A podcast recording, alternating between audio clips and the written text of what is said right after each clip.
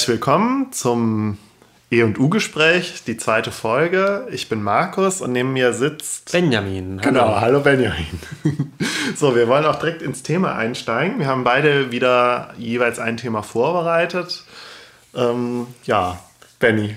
Diesmal umgekehrt wie letztes Mal, das heißt, ich fange an. Und äh, ich wollte heute etwas über Andy Warhol erzählen. Ähm, auch wieder ein schönes Thema, genau zwischen E und U. Natürlich als bildender Künstler genau äh, im, im ernsthaften kulturellen Gebiet angesiedelt. Aber innerhalb dieses Gebiets sicherlich einer, der die Grenzen zur zum Unterhaltung und äh, zur Pop-Art, äh, da werden wir gleich zu kommen, ja. eben am meisten ähm, auch systematisch aufweicht in den 60er Jahren. Ähm, ich, Warhol ist ein riesengroßes Thema, ist einer ja. der berühmtesten Künstler der äh, zweiten Hälfte des 20. Jahrhunderts. Deswegen kann ich jetzt auch auf gar keinen Fall ähm, das große Andy Warhol-Referat hier abliefern, weil dann, dann haben wir so einen mehr, mehrteiligen Podcast nur ja. zu dem Thema. Sondern ich werde zwei Aspekte raussuchen und trotzdem vielleicht einführend ein, ein paar Sätze zu Warhol sagen für die Leute, die jetzt den Namen jetzt vielleicht nur von irgendwelchen Kalendern in der WG-Küche kennen. Ja, vielleicht tatsächlich ich als, als absoluter Laie im Gebiet der Kunst. Also Andy Warhol, das äh, war der mit den weißen Haaren und der Brille und den ja, Drucke hat der gemacht, ne? Oder? Das, oder waren das Gemälde? Ich weiß es gar nicht. Also es sieht immer aus wie Drucke, auf jeden Fall. Diese Tomatensuppe ist bekannt. Und die Tomatensuppe ist die bekannt. Die Marilyn, oder? Ja, die Marilyn mit den knallblonden Haaren und die, äh, die Elvis Presley Siebdrucke. Also, dann, hat er, dann hat er auch noch, noch Filme gemacht, glaube ich.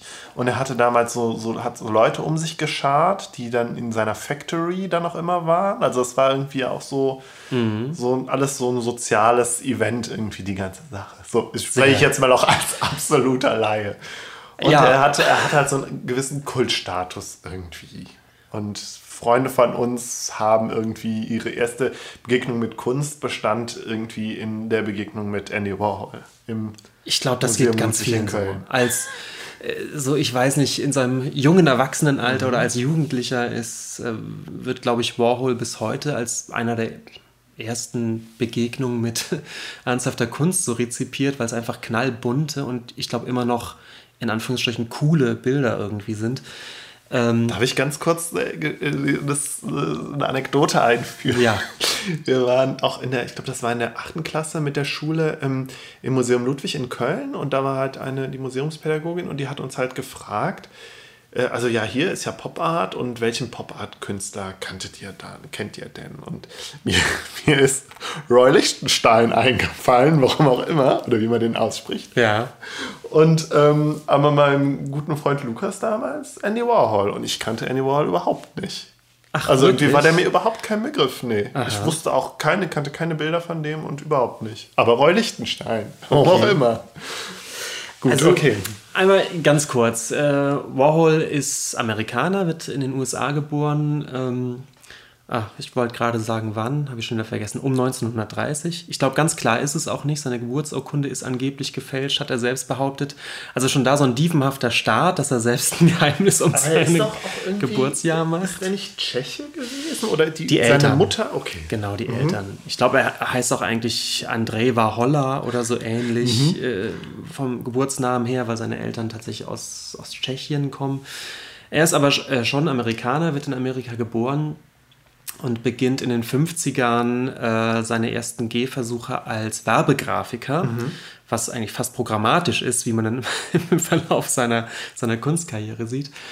Und äh, um 1960 rum äh, fängt er tatsächlich an, dann eben in den ernsthaften Kunstbetrieb einzusteigen mit Bildern, du sagtest das gerade, die eben gar nicht mehr gemalt sind, also mit, mit einem Pinsel auf Leinwand klassischerweise, sondern die hauptsächlich gedruckt sind mhm. mit, äh, mit Siebdruck, also im Siebdruckverfahren.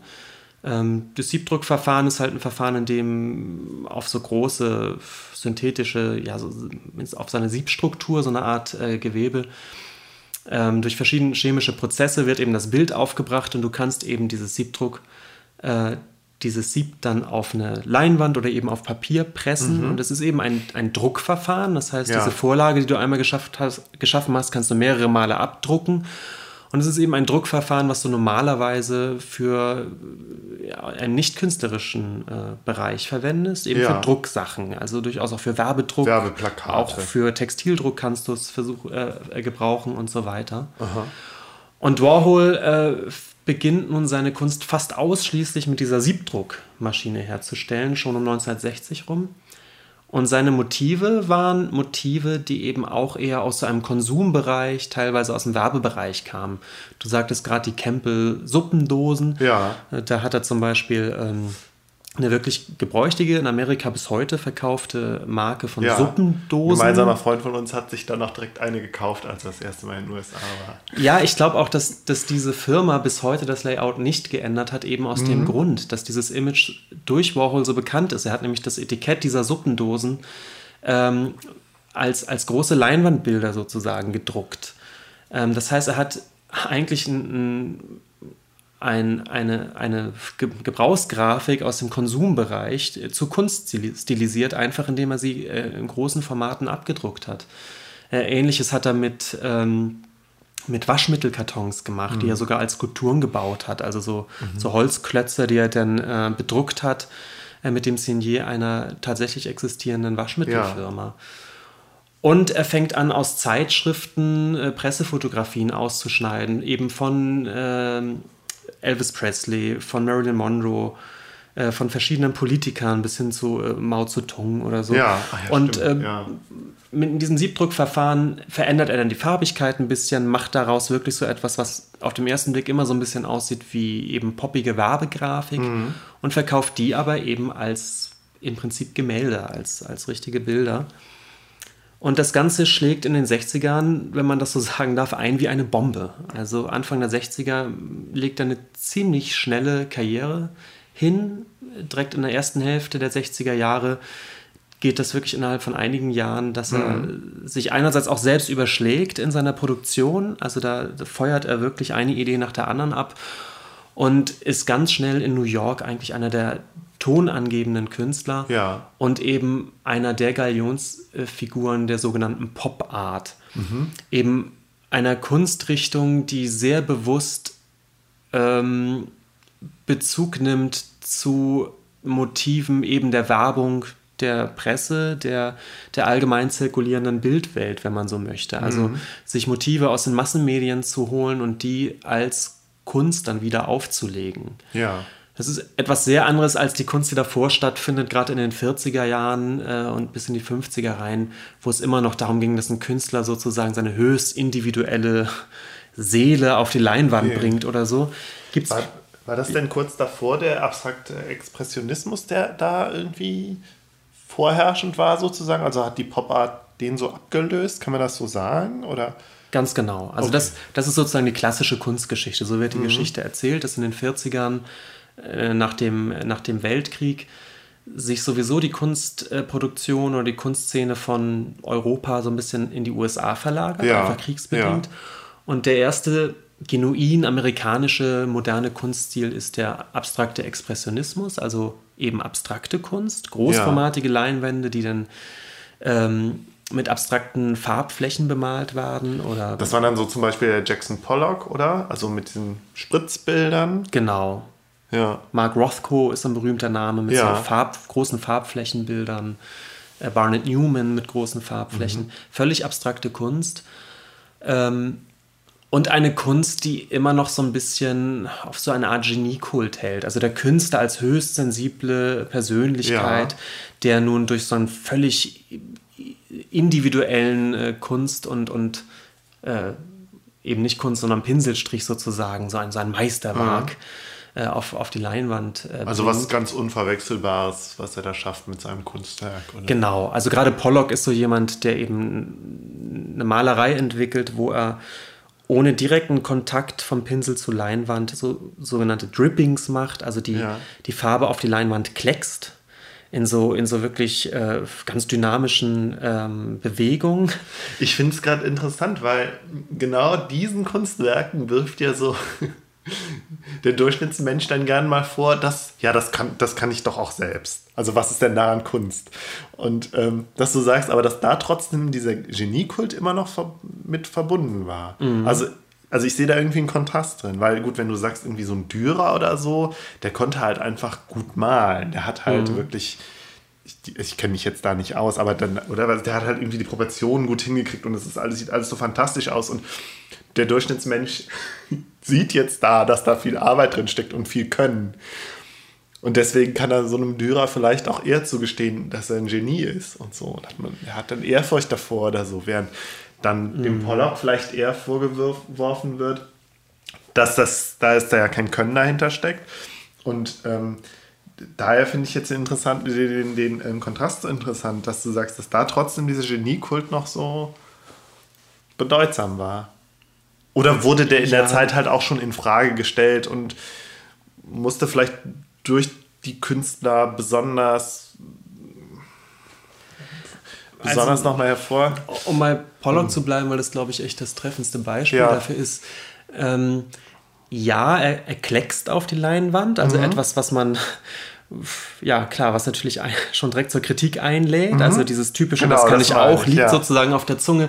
Aber man muss eben so ein bisschen sehen, dass dieses, gerade dieses Klecksen etwas sehr körperbetontes hat. Also es sind eben große Leinwände, die ja. teilweise oder die auf dem Boden liegen und er geht ja. um diese Leinwand rum und kleckst nun in, in so einer ganz äh, bestimmten, in so einem ganz bestimmten Bewegungsablauf, so ein bisschen tänzerisch wie in Trance auf diese Leinwand. Und ich glaube, diese starke Verbindung zwischen dem Akt des Malens und der Körperbewegung, der bedingt, dass man sagt, das ist sozusagen eine höchst individuelle Art der Malerei. Okay. So ein bisschen so ein bisschen wie eine Handschrift oder wie eben eine tänzerische Bewegung, die ganz individuell einen Menschen charakterisiert, so ja, entsteht aus ja. der Bewegung heraus eine Struktur. Okay, so kann ich es verstehen. Sozusagen im Gegensatz dazu, wie wenn du etwas ganz fein versuchst abzuzeichnen, dann gibt ja. es sozusagen ganz bestimmte Regeln, wie du das tust.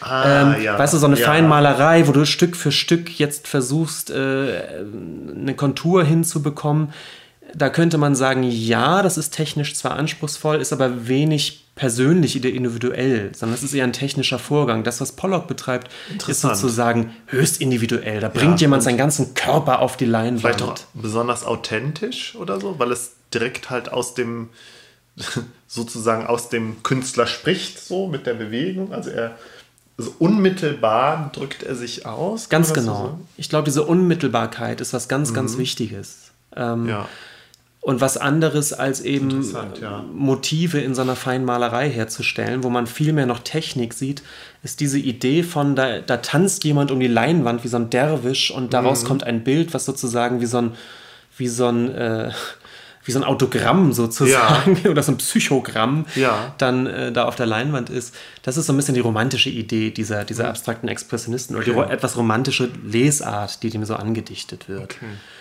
Gut, aber jetzt wollen wir gleich wieder zurück zum. Großer Annual, Exkurs. Da, ja, so weit wollte ich eigentlich auch gar nicht ausholen. Tut mir leid, ja. Aber tatsächlich ist die Pop-Art und das, was Warhol dann treibt, eine wirkliche Gegenbewegung dazu. Ähm, nämlich zu all dieser sozusagen psychologisierenden, äh, geniekulthaftigen Art der Malerei, die der abstrakte Expressionismus noch so ein bisschen in der Rezeption drin hat beginnt Warhol sozusagen ganz programmatisch den Pinsel wirklich wegzulegen und eben diese Siebdruckmaschine zu bedienen. Ja. Das ist wirklich ein programmatischer Schritt. Ähm, und eben das gleiche in der Motivik, da wo vorher so sensible Farbflächen standen, äh, die ein Ausdruck von irgendeinem Seelenleben sind, stehen jetzt plötzlich eben äh, Motive aus, aus der Werbeästhetik, ich sagte das bereits, oder aus der Presse, die er so ausschneidet. Ja. Und das, das sind oft so, so Kultfiguren wie eben Marilyn Monroe, die er dann äh, vernudelt in seiner Kunst. Also auch in der, in der Motivik geht es komplett weg von diesen psychogrammartigen, äh, äh, abstrakten Expressionisten. Ja, und wenn du Motiv sagst, also es sind ja tatsächlich dann auch noch Abbilder, nicht irgendwie von äh, überzeitlichen, monumentalen Dingen, die irgendwie so für die ewigen Werte oder Symbole, also ich, mir fehlen jetzt die passenden Begriffe, aber mhm. ich finde so, was aus der Zeitung auszudrucken, das ist ja auch was sehr kurzlebiges und was sehr momentanes irgendwie. Und Klar, also da da ist diese Art der Kunst sehr völlig im Zeitgeist. den abstrakten Bildern wird immer, das ist zumindest so die Erzählung, ja, mhm. dass die so eine Art Ewigkeitswert haben, eben gerade weil im Prinzip nichts drauf zu sehen ist, außer ja. zum Beispiel Farben. Und Farben an sich äh, haben einen bestimmten Symbolgehalt oder einen, einen geistigen Gehalt, der natürlich ja. überzeitlich ist oder überzeitlich gedacht werden muss. Und auch da hast du absolut recht, ist Warhol dann das genaue Gegenteil. Also zeitgenössischer als Warhol geht es nicht. Der schneidet eben Zeitungsartikel aus und, mhm. und druckt sozusagen die Dinge, die jetzt gerade in dem Moment, Anfang der 60er, ähm, die Bildwelt prägen. Sei es in der Werbung, sei es in der Presse oder sei es auch im Design. Ähm, ja, und da durchbricht er dann ja auch die, sozusagen die, die Wand zwischen E und U, also um jetzt nochmal auf unseren Anfang zurückzukommen dass es nämlich sich tatsächlich, also der Unterhaltung und der, dem oberflächlichen, schönen Schein der Kulturindustrie oder ja, eben halt der Unterhaltung ja, zuwendet. Das ist Pop. Ja. ja. Also das ist Pop durch die Hinwendung auch zu populären äh, Motiven. Mhm. Ähm, nun wollte ich eigentlich auf eine, also eigentlich auf zwei Eigenarten von Warhol besonders hinaus. Ähm, Vielleicht noch mal ganz kurz, doch noch ein ganz kleiner mhm. Exkurs, weil ich es jetzt gerade eben äh, gelesen habe. Gerade heute ist ein Gemälde von Andy Warhol äh, von 1963 äh, versteigert worden bei Christie's. Ähm, es handelt sich um eine Darstellung von Elvis Presley, ein Triple Elvis, also Elvis Presley dreimal nebeneinander ja. abgedruckt ist und dieses Bild ist für sagenhafte 81,9 Millionen Dollar heute versteigert worden. Oh, ja. Ein einziges, einzelnes Gemälde. Wow. Wobei Gemälde eben bei Warhol immer ein bisschen irreführend ist. Es ist eben so ein Siebdruck. Ja. Mhm. Das muss man sich mal auf der Zunge zergehen lassen. Warhol fängt an, eine Kunst zu entwickeln, die auf dieser Siebdruckmaschine beruht um so ein bisschen die Idee des, des einzigartigen, äh, millionenschweren Gemäldes sozusagen entgegenzuwirken. Ähm, Warhol ist einer der teuersten Künstler äh, bis heute eigentlich. Das heißt, es gibt auch mehrere Exemplare oder mehrere Elvisse sozusagen. Ach, das ist eine ganz schwierige Frage. Ich glaube, von exakt diesem Gemälde gibt es dann wahrscheinlich tatsächlich nur eins. Ja. Aber diesen, diese Siebdruckvorlage dieser Elvis-Figur, die hat er sicherlich mehrmals benutzt. Ich weiß nicht, ich will das gar nicht so ausführen, aber er benutzt diese Siebdruckvorlage doch öfter. Dann druckt er eben mal nur ein Elvis, dann druckt ja. er drei nebeneinander, dann druckt er dieses Sieb ab und zu in verschiedenen Farben ab, ja. so dass er beginnt, eine farbige Version von diesem Motiv zu haben und so weiter. Um, und ich glaube, so ein Gemälde wie dieses Elvis-Gemälde, was jetzt versteigert worden ist, gibt es so nur einmal. Ja. Aber es gibt sozusagen in so einer erweiterten Serie gibt es dieses Elvis-Motiv doch mehrere Male. Okay. Unter anderem sicherlich auch mit genau dem Sieb gedruckt. Bloß eben dann immer wieder verschiedene Va Variationen, was dann schon wieder ausreicht zu sagen, das Gemälde, so wie es heute versteigert ist, ist dann doch ein Unikat eigentlich. Aber, aber schon bei dieser Frage, Unikat oder nicht Unikat, kommt man eben bei Warhol so ein bisschen ins Schlingern, was wiederum programmatisch für Warhols Vorgehensweise mhm. ist. Genau, genau solche Begriffe wie Unikat mh, mm, sind bei Warhol dann doch irgendwie immer schwierig zu benutzen, ähm, was viel darüber aussagt, wie er eben bestimmte Grenzen in der Malerei oder in der Kunst tatsächlich überschreitet und ins Wanken bringt.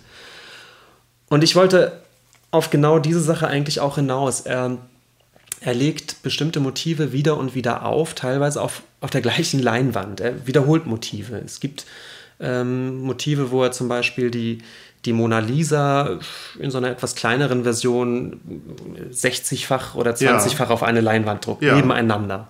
Um auch wirklich darauf aufmerksam zu machen, dass seine Art des Arbeitens eine ist, die auf äh, Duplizierungsverfahren ähm, beruht und die eben bewusst auf, auf Drucksachen abspielt und äh, die eben auch auf massenmediale Bildproduktion äh, zu, zurückverweist. Mhm. Ähm, und was ich ganz interessant finde in dem Zusammenhang ist, dass das eigentlich eine Idee ist, die ähm, einer bestimmten Kunstbetrachtung sehr konträr gegenübersteht. Nämlich ja. der Kunstbetrachtung, die sagt, es gibt das Unikat des Meisters, das ist deswegen so wertvoll, weil es das nur einmal gibt. Ja. Ähm, und das eben sozusagen eigentlich nicht reproduzierbar ist. Klar kann man es fälschen, man kann versuchen, das nachzumachen, dann ist es aber eben eine Fälschung. Aber an sich ist ein Kunstwerk immer ein Unikat und ja. wenn ich zum Beispiel die Mona Lisa sehen möchte, muss ich eben ins Louvre fahren und kann dann sozusagen so einen heiligen Schauer Ja. erspüren, wenn ich dann vor diesem Kunstwerk stehe. Also Ja, man muss da schon hinpilgern. Okay. Und Warhol tickt da ganz anders. Ähm, was ich interessant fand daran ist, wenn man das Ganze kurz schließt mit einer Theorie, die äh, Walter Benjamin Anfang des 20. Jahrhunderts formuliert hat, der nämlich sagt, ein Wie heißt das Buch? das Buch heißt Das Kunstwerk im Zeitalter seiner technischen Reproduzierbarkeit. Genau. Und Habe ich auch äh, mal gelesen. Benjamin ähm, führt den Begriff der Aura ein äh, für Kunstwerke und sagt, ein, ein Kunstwerk, eben dieses Originalkunstwerk, was es nur einmal gibt, hat eine Aura. Und diese Aura ist eben ein, ja, ein seltsames Gemisch aus der Geschichtlichkeit, die sich tatsächlich im, im Material dieses, dieses Bildes äh, noch transportiert. Ja. Ich fand das ja sehr schwammig. Also ich habe das erklärt es ja nicht genauer, oder? Also es ist wirklich jetzt schon ein paar Jahre her, dass ich das Buch gelesen habe. Und es ist ja auch schon jetzt nicht, nicht unterkomplex, was er da schreibt. Aber ich fand so ganz, also ich habe schon verstanden, glaube ich, habe schon verstanden, was er damit meint mit der Aura. Da wirst du ja bestimmt auch gleich noch was dazu sagen. Also, aber was jetzt genau die Au- Aura ist, sagt er das? Ich weiß es gar nicht. Ich glaube nicht. Also ich hatte auf jeden Fall beim Lesen anschließend so das Gefühl, ja gut, das hat jetzt so ein bisschen was, was Religiöses so. Also halt, wie du sagst, der Heiligenschein, ja. Ja, ja, und genau das hat es auch. Es, ist, es, es hat sowas von so einem heiligen Schauer, wenn ich, wenn ich vor einem großen Kunstwerk stehe, dass dieses Kunstwerk etwas, etwas ausstrahlt. Ähm, unter anderem eben auch dadurch, dass wir wissen, oh, das ist jetzt die, die Mona Lisa und äh, das Bild ist, das klingt jetzt ja so profan, aber das ist wahnsinnig wertvoll und ähm, das ist wahnsinnig bekannt und die stehen nun davor und das macht etwas mit mir. Und diese, diese Aura transportieren eben nur Originalgemälde. Ja. Und Benjamins These ist nun, dass sich diese Aura, dass die praktisch zerstört wird oder abnutzt, wenn ein Motiv zu oft reproduziert wird oder überhaupt reproduziert wird. Also er sagt, gerade so ein Bild wie die, äh, wie die Mona Lisa, die wir nun alle aus zum Teil schlechten Drucken kennen, die man x-fach als Ja, Postkarten ja. kaufen kann äh, und auf Tassen und auf allen möglichen und inzwischen ja auch als, gibt es ja auch zig Persiflagen und, und sonst was auf dieses Gemälde, dass diese Art von dauerhaft, re, dauerhafter Reproduktion von einem äh, Kunstwerk dazu führt, dass die Aura dieses Motivs zerstört wird. Also Des Motivs oder des Originals?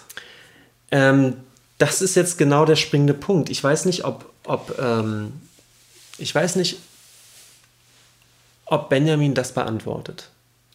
Ich kann mich auch nicht mehr daran erinnern. Das weiß ich auch nicht mehr. Also er spricht halt vom Verlust der Aura, oder? Oder vom, von der Zerstörung der Aura. Richtig. Genau. Und was interessant ist, ist, dass er eben sagt, dass die Reprodu- Reproduktion zu, ein, zu einer Zerstörung der Aura führt. Ähm, und ich bei Warhol den Verdacht habe, dass Warhol sozusagen, nicht, vielleicht nicht bewusst, aber äh, eigentlich den Gegenbeweis antritt. Dass Warhol Ja. nämlich aus, aus seinem kulturellen Umfeld und seinen Interessen äh, zu den Massenmedien hin eigentlich genau das Gegenteil erfahren hat, nämlich je öfter ich ein Mot- Motiv reproduziere und in Umlauf bringe, Ja. je bekannter ein Motiv wird, desto wirkmächtiger wird es. Ähm, gerade die Motive, die wir oft gesehen haben, ähm, mit denen wir groß geworden sind oder die ich massenhaft um die Ohren gehauen kriege, gerade die entwickeln eine große, eine Art Sog oder eine Wirkmacht, den man eigentlich mit dem Begriff der Aura eventuell äh, belegen könnte. Das würde also heißen, dass Warhol sagen würde, nein, die Mona Lisa hat gerade diese unglaublich große Aura. Wir alle sind völlig, äh, sind sind völlig ähm, heilig berührt, wenn wir vor diesem Gemälde stehen, eben weil wir sie so unglaublich oft in Reproduktion gesehen haben. Okay, aber jetzt frage ich mich, betrifft das jetzt nur ähm, die Reproduktion von bekannten Kunstwerken oder auch von so Alltagsmotiven wie der Marilyn Monroe, also weil die halt aus den, aus den Zeitschriften bekannt ist, oder dem, dem Elvis Presley oder so? Das ist, also das wäre jetzt meine Frage. Hat praktisch ähm, deiner, deiner These jetzt nach äh, Warhol dafür gesorgt, dass auch das Foto von Marilyn Monroe in der Zeitschrift, also was ja irgendwie ein beliebiges war, eine Aura bekommen hat. Ich, ich glaube zweiteres. Ähm, das ist natürlich so ein wechselseitiger Prozess. Er nimmt Bilder von Personen, die an sich schon bekannt sind, die also, wenn man so möchte, schon eine Art ja. Aura haben, also schon eigentlich eine Medienfigur auch sind. Aber dann hat doch nur das Motiv vielleicht die Aura bekommen und nicht das Bild an sich. Er verstärkt halt diese Aura, dadurch, dass er sie dann noch als Kunst dann noch mehrfach, äh, noch mehrfach reproduziert. Also nehmen wir jetzt mal nehmen wir das, das Beispiel Suppendosen. Mhm. Das Suppendosen-Layout hat eigentlich keine Aura. Mhm. Äh, inzwischen hat sie im Prinzip eine, weil wir sie eigentlich, zumindest als Europäer, der diese Suppendose hier ja gar nicht kaufen kann, eigentlich fast nur aus diesem Kunstkontext kennen. Das stimmt, ja. Also da hat Warhol äh, eigentlich die Aura durch die Verschiebung des Grafikdesigns in den Kunstkontext gesorgt. Ja. Also es ist gerade ein ganz bisschen unausgegangen. Ich meine, ich vergaloppiere mich gerade. Nö, nö. Ich, also ich finde, also ich hatte tatsächlich, also ich fand das jetzt sehr überzeugend, was du meintest in Bezug auf die Mona Lisa. Also ich, da gebe ich dir völlig recht. Dadurch, dass das, ähm, dass wir das Bild von der Mona Lisa durch die Reproduktion so kennen, auch als ikonisches, wichtiges Superkunstwerk, ist die Aura des Originals ja nochmal extrem aufgeladen worden. Ja, genau. Also das widerspricht ja der, würde der These von, von Benjamin, so wie ich ihn verstanden habe, ähm, tatsächlich widersprechen. Richtig, genau. Weil ich meine, ja, also ich war als ich damals auch im Louvre war, da wollte ich halt auch unbedingt die Mona Lisa sehen. Und die hat mich dann auch mehr interessiert als die anderen Bilder, weil ich das Bild eben kannte und gedacht habe, jetzt muss ich auch das Original sozusagen sehen und erleben. Richtig. Ja, ich meine, ich, das, das lässt sich dann bestimmt auch wieder kritisieren als eigentlich nur so eine Konsumhaltung, halt, Konsumhaltung, ja. Und also keine Ahnung, aber grundsätzlich würde ich sagen, ja, diesem Gedanken von Benjamin an der Stelle widerspricht das dann schon. Andererseits glaube ich, dass, ähm, dass das bei der ähm, ähm, Reproduktion von so Alltagsmotiven oder so vergänglichen Popmotiven aus Zeitschriften oder aus der Werbung ist es vielleicht doch was anderes da ist es dann ja vielleicht eher, also da könnte man das vielleicht, könnte man da vielleicht auch so argumentieren, wie du das gemacht hast, aber vielleicht wäre da ein anderer äh, Argumentationsstrang oder eine andere Herangehensweise interessanter, nämlich dass er irgendwie be, be, be, belanglose Zufallsmotive, die es ja letztlich sind, die er einfach so gefunden hat in der Zeitung, dass er die halt zum Kunstwerk macht und sozusagen so, weiß ich nicht, ikonisiert oder mhm. in Kunst umwandelt oder so. Also mhm. dass das vielleicht an der Stelle eine ist noch ein anderer Prozess wieder. Ja, ja. Ich glaube aber eben, dass das, was ganz wichtig ist bei Warhol, ist die, die Wiederholung von Motiven. Mhm. Also es gibt ein, ein wunderbares Beispiel. Es gibt die sogenannte Kuh-Tapete. Das ist ein das ist eine pinkfarbene Kuh auf einem gelben Grund. Also der Kopf einer Kuh, der einen so ein bisschen ja. anguckt als Betrachter. Völlig banales, also fast ein bisschen albernes Motiv eigentlich.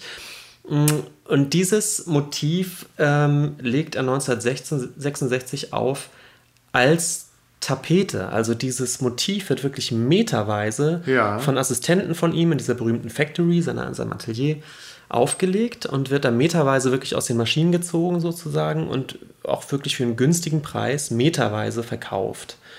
Ähm, ich glaube, genau da sieht man wie diese Reproduktion zu so einer Art ähm, Ikonenbildung äh, führt. Nämlich, ich glaube, als, als Einzelgemälde hätte er das einmal mhm. gemacht als Gag, wird das heute in irgendeiner Sammlung hängen und wäre wär vielleicht auch ganz witzig, wenn man es zum ersten Mal sieht. Aber warum es ähm, heute eines der bekanntesten Motive Warhols ist, ist natürlich, dass das massenhaft in Umlauf gebracht hat. Ja. Äh, dass, dass viele Leute das wirklich in der Küche hängen hatten, dass viele Galerien äh, das einfach hatten. Es gibt sogar Galerien äh, zu der Zeit, die dann ähm, meterweise diese Kuhtapete bestellt haben und für eine Warhol-Ausstellung äh, die ganzen Wände damit tapeziert haben. Ja? Und ich glaube, das ist sozusagen ein Mechanismus, den Warhol natürlich aus der Werbung hat, indem ich dieses Motiv ähm, permanent sehe oder eben so massenhaft sehe, gräbt sich das eigentlich schon ins, ins Gedächtnis ein. Mhm. Und das ist, ja, ist, das glaube ich auch. Es ist, es ist streng genommen ein Taschenspielertrick oder ein Trick, der eigentlich aus, aus, aus der, aus der Ja, Werbebranche oder aus, Psychologie, dem, ja. aus, dem, aus dem Marketing kommt. Und er nutzt das aber nun ganz konkret, um Images zu erzeugen, um eigene Ikonen zu erschaffen. Ähm, auch da ist ein bisschen die Beweisführung, ich kann eine Aura aus dem Boden stampfen, wenn ich hartnäckig genug dieses Motiv äh, ähm, in Umlauf bringe. Ja, ja, obwohl ich da tatsächlich, glaube ich, den Begriff der Aura jetzt nicht so passend finde. Ja, ich glaube, da ist es, ja, Aber vielleicht, da funktioniert es vielleicht. vielleicht funktioniert es auch wirklich nicht, weil Benjamin hat da ja auch, also das war ja alles nach, nach der benjaminischen Zeit sozusagen und der, das passt vielleicht auch dann gar nicht mehr in sein, sein, sein, sein Konzept oder in seine Begrifflichkeit.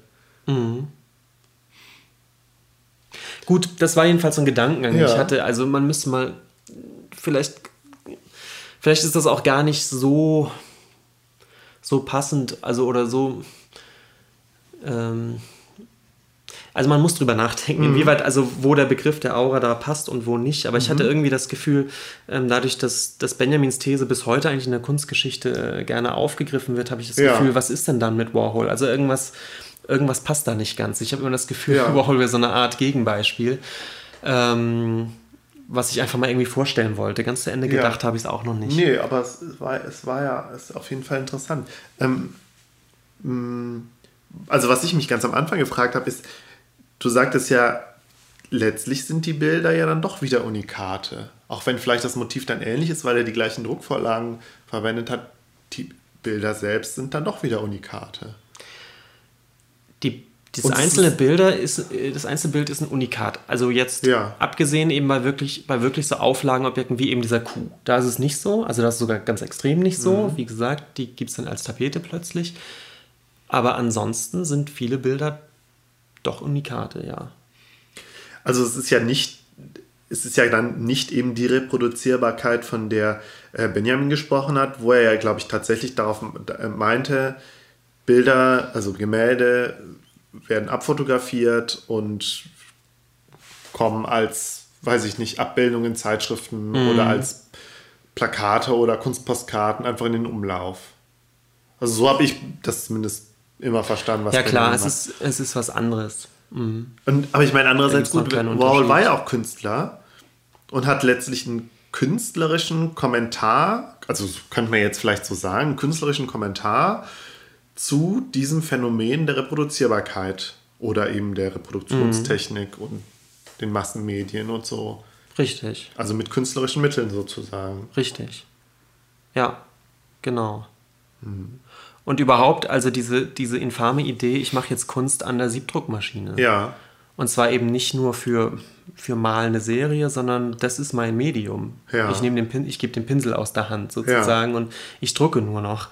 Ähm, das ist ein großer Schritt, der, glaube ich, bis, bis heute nachwirkt. Und ich glaube, mh, dieses, diese Reflexion darüber, was mit Bildern passiert, wenn, wenn man sie wieder und wieder sieht, also wie Bilder vielleicht auch eine Bedeutung erlangen, dadurch, dass sie so oft gezeigt werden, das ist etwas, ein Diskurs, der, glaube ich, bis heute extrem anhält, was auch an Warhol immer noch total modern ist. Denn wir leben immer noch in einer Zeit, in der wir massenhaft, also eigentlich fast noch mehr als in den 60ern mit, mit Bildern konfrontiert bestimmt. sind. Das wird eigentlich eher mehr als weniger. Ähm, vielleicht ist das auch ein Grund, warum Warhol immer noch komplett, also sehr aktuell ist. Es gibt andere sehr politische Künstler aus den 60er Jahren, die sind heute schon sehr historisch. ja, aha. Warhol ist es irgendwie nicht, Das hätte ich jetzt auch nicht gedacht, ja. finde ich. Also vom Diskurs her. Natürlich Ja. sind die, ha, sieht, guckt man auf Marilyn Monroe und das hat natürlich inzwischen auch eine historische Dimension. Also, sieht so ein bisschen retro aus, natürlich dann alles. Die Pop-Art an sich sieht ein bisschen retro aus. Ja. Aber der Diskurs und ähm, die Reflexion über dieses äh, Bild zur Zeit, zur Zeit also der technischen Reproduzierbarkeit sozusagen, das hält an. Und da ist Warhol, glaube ich, immer noch im Prinzip am Puls. Also ich glaube, der ist da noch nicht ganz überholt. Ja, Das finde ich interessant. ja, So, das war der eine Aspekt, die, Ja. die Aura und Warhol. Und der andere baut so ein bisschen drauf auf, wie wir gleich sehen werden, zumindest das, auf die Tapete werde ich gleich nochmal zu sprechen kommen. Und das ist Andy Warhol als, als Figur. Äh, Ja. Also Andy Warhol selbst. Es gibt ja auch so ein paar Filme, wo, wo er dann auftaucht, dieser Basquiat oder wie, wie heißt, hieß der Künstler? Bas ja, Jean-Michel Basquiat. Mhm. Basquiat, der ja auch irgendwie im Umfeld von äh, Warhol gewirkt hat. Und es gibt halt eine Verfilmung von der, von der Zeit, von die Basquiat irgendwie mhm. in New York verbracht hat und irgendwie berühmt geworden ist. Und da taucht Warhol ja auch auf. Gespielt von David Bowie, glaube ich. Mhm. Haben wir ja zusammen geguckt, fand ich, fand ich ja total witzig. Und dann gibt es, es gibt auch noch ein paar mehr Filme auch über, über, über die, da waren ja auch so ein paar Künstlerinnen oder einfach auch Frauen, die irgendwie da in der Factory unterwegs waren. Das fällt mir leider der, der Titel nicht ein. Auf jeden Fall kriegt man da schon so ein, also habe ich zumindest in den Filmen immer so ein bisschen so ein, ähm, so ein Gefühl dafür gekriegt, wie der Typ so drauf war. Mhm. Das stimmt. Auch ist es sicherlich kein Zufall, dass es viele Filme über Warhol gibt. Mhm. Ähm, das ist schon ein spleeniger Typ ja. und es ist vor allem ein Typ, der sich selbst irgendwie als als Ikone eigentlich stilisiert hat. Er hat ein bestimmtes ja. Image gehabt, er hat diese strohblonden Haare gehabt, die am Anfang noch gefärbt war. Ich glaube, später könnte es auch eine Perücke gewesen sein, man ja. weiß es nicht. Ähm, und das Gesicht von Warhol selbst, ja, also ist, ist bekannt, weil er sich eben auch als, als Künstler sehr in Szene gesetzt hat, äh, eben tatsächlich so eine, eine Figur erschaffen hat, als Andy Warhol ein, ein Image erzeugt hat. Und ähm, er gibt sich in Interviews auch das sieht man, glaube ich, in den Filmen ganz gut und es gibt auch historische Aufnahmen natürlich, wo er Interviews gibt. Er gibt sich in Interviews gerne betont naiv eigentlich. Ich möchte fast sagen, so ein, bisschen un, so ein bisschen unbedarft, fast ungebildet. Und äh, wenn er über seine Kunstproduktion äh, ausgefragt wird, kommen ganz oft äh, so, so halb scherzhafte Plattitüden. Also er, er sagt dann halt, ja, ich mal halt, was mir gefällt. Ich benutze mhm. halt Farben, die ich, äh, die ich schön finde. Mhm. Also Dinge, die, die, eigentlich ein ernstzunehmender Künstler umschiffen wird, ja. um sich als Künstler zu stilisieren. Warhol ähm, füttert also die, die äh, Presse eigentlich mit, mit äh, Kritikpunkten an ihm, indem er sich als jemand gibt, der fast zufällig in diese Kunstproduktion gestolpert ist und eigentlich auch gar keine Ansprüche daran hegt, jetzt Kunst zu schaffen. Ja. Er macht halt schöne Bilder und ja. er tut so ein bisschen so, als sei das also fast ein Zufall und als könne er sich selbst gar nicht erklären, warum die Leute das als Kunst wahrnehmen und jetzt Millionen dafür bezahlen. Aber er freut sich drüber. Ja. Also das ist so ein bisschen das Image, was er so erzeugt. Ähm, und äh, eigentlich bis heute gibt es Leute, die, die das Gefühl haben, er ist tatsächlich so ein, ein naiver Clown, möchte man fast ja. sagen, so ein Society-Star, der durchaus ein gutes Händchen für ein gutes Design hat, für interessante Bilder irgendwie hat, aber eben kein, äh, niemand, der besonders reflektiert oder tiefgründig reflektiert ähm, jetzt über seine Kunst nachdenkt. Dem gegenüber steht dass er nun mal einfach ein guter und erfolgreicher Künstler war, dass die Bilder, wie gesagt, bis heute eine unglaubliche Strahlkraft haben, was den Verdacht nährt, dass er doch als Künstler um einiges cleverer war, als man eigentlich denkt.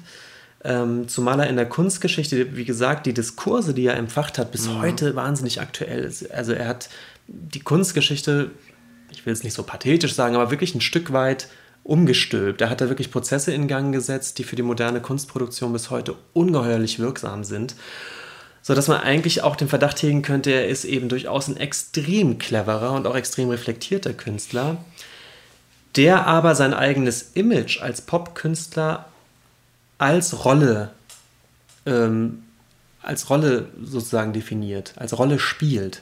Ja. Das heißt, dadurch, dass er seine Kunsttheorie eine ist, die sagt, ich möchte die Grenzen zwischen ernsthafter Kunst und, mhm. äh, und Grafikdesign oder unterhaltener Kunst auflösen, muss ich als Künstler auch äh, eine andere Art von Figur abgeben, als ja. das eben noch dieser Geniekünstler von vor 20 Jahren gemacht hat. Verstehe. Nämlich, ich muss mich geben eigentlich als Teil dieser, dieser Star Society, über die ich ja auch reflektiere in meinen Bildern. Mhm. Ich bin also selbst als, als Künstlerfigur plötzlich jemand, der irgendwo zwischen E und U steht und eigentlich eher auf U-Seite. Ja, aber ich finde es interessant, weil mir kommt das jetzt gar nicht so komisch oder ungewöhnlich vor, dass ein Künstler sich eher so naiv also sich eher naiv gibt und eher so, ja, das ist mir halt irgendwie zugeflogen, ich weiß auch nicht, wie das passiert. Also so ein, so eben jetzt nicht als der große intellektuelle Auftritt. Ja, also intellektuell im Sinne von, ich weiß genau, was ich tue, ich tue das aus bestimmten Gründen, ich stehe im Kontext von bestimmten Diskursen, ich will das und das erreichen oder das und das, die und die Dinge anstoßen, sondern halt wirklich eher wie so ein unbedarfter Tausendsasser oder so. Also ich finde dieses Bild von, von Künstlern finde ich jetzt nicht ungewöhnlich. Aber vielleicht mhm. ist es auch tatsächlich durch Andy Warhol so dass Künstler so, dass man, also Künstler sich auch so vorstellt. Und man müsste gucken, wann das Künstlerbild, was du gerade nennst, mhm. entstanden ist. Ja, ähm, vielleicht, vielleicht, ist es durch Andy vielleicht sind das schon die Nachfahren Andy Warhols. Denn ich, man muss auch sagen, dass ähm, noch vor dem Weltkrieg also erste Hälfte des 20. Jahrhunderts, Künstlergruppen und Künstler gerne Manifeste verfasst haben. Die, die ganzen Expressionisten ja. haben ihre Manifeste, die Impressionisten haben in Briefen genau erklärt, was sie da gerade vorhaben. Ja gut, aber andererseits so, so ein Van Gogh würde ich da ja schon einsortieren. Van Gogh, ja, aber genau, Van Gogh ist ja eigentlich auch schon wieder ein Ausnahmephänomen, ja. der gerade deswegen bis heute auch so ein bisschen romantisiert wird, ja. weil er nun gerade außerhalb des Kunstbetriebs so ein bisschen stand. Ob das stimmt, weiß ich nicht. Es gibt ja. Briefe an seinen Bruder, wo er sehr genau beschreibt, welche Kunst er gerade im Museum gesehen hat. Also der hat jetzt nicht auf also dem Land gelebt. Die populäre Figur Van Gogh hat auf jeden Fall ein ähnliches Image im Sinne von einer gewissen ja, mir fehlt der richtige Begriff. Ahnungslosigkeit passt ja auch nicht. Also einer gewissen Welt abgewandt. Nee, passt auch nicht so ganz. Also so einer, so einer gewissen. Mh, hm, ja. Weißt du netto, was ich meine? Ja. Also mir, fehlt jetzt tatsächlich der Begriff. Ja, das, das, Vielleicht das ist aber der Roman. Der, das, beide, das, der beide Ja, das ist so ein bisschen das romantische Künstlergenie. Ja, okay. Allein in seiner Hütte sitzt und aus sich selbst heraus, das ist natürlich der Geniekult ja. tatsächlich, aus sich selbst heraus jetzt etwas Neues schöpft. Äh, am besten ohne jemals irgendetwas anderes gesehen zu haben. Das, das ja. wäre sozusagen das, das Übergenie. Ähm, ich glaube aber trotzdem, in, in dem Kontext, in dem Warhol als Künstler aufs Tapet tritt, ist, ist die Idee eher eine andere. Also ich weiß, dass die abstrakten Expressionisten, von denen wir schon gesprochen haben, sehr reflektierte Künstler waren. Die haben gerne ja. und viel über Künstler, über Kunst gesprochen. Ah, ja. So ein Typ wie Barnett Newman ist, ist quasi, hat quasi philosophische Texte verfasst, ja. die bis heute zitiert werden. Ähm, und es ist ja noch ein Unterschied, ob man, ob man so tut, als würde man aus sich selbst herausschöpfen oder ob man wie Warhol sagt, ach nö, ich schöpfe so aus Zeitschriften und Fernsehen. Aha. Das ist ja auch noch ein Unterschied, ja. Also Warhol gibt schon Quellen an und die sind aber immer extrem populär. Und es gibt ein, ein Interview zum Beispiel, wo er gefragt wird, was, was lesen Sie denn so? Und Warhol antwortet, ach, ich lese eigentlich gar nicht, ich blätter mehr so Zeitschriften. Mhm. Und das kommt so anekdotisch daher, aber ich finde, genau an der Aussage kristallisiert sich eben die Wandlung des, des Künstlers, die Warhol da selbst sozusagen vorspielt. Nämlich die Frage, was lesen Sie, ist natürlich gerichtet an die Idee, dass das Künstler sehr gebildete, auch ja. literarisch gebildete Menschen sind. Und man will dann hören, ja, ich, äh, entweder kann es Ästhetik oder zumindest lese ich Tolstoi. Äh, mhm. ja. Und stattdessen, also genau dieses Bild des, des, des literarischen Künstlers sozusagen wird dann gebrochen durch diese Antwort, ich blätter eigentlich nur Zeitschriften. Aber damit hat Warhol natürlich auch genau seine Kunstproduktion auf den, Kunst, auf, den, auf den Punkt gebracht, denn tatsächlich sind seine Vorbilder ja keine literarischen und seine Motive sind keine literarischen oder eigentlich äh, geistesgeschichtlichen, sondern es sind ja tatsächlich Zeitschriften. Das ist ja die Bildwelt, in der er sich bewegt und in, in der er seine, seine Motive findet. Deswegen ist diese praktisch naive, ja, fast so ein bisschen freche Antwort eigentlich auf den Punkt gebracht seine Kunsttheorie. Mhm. Mhm.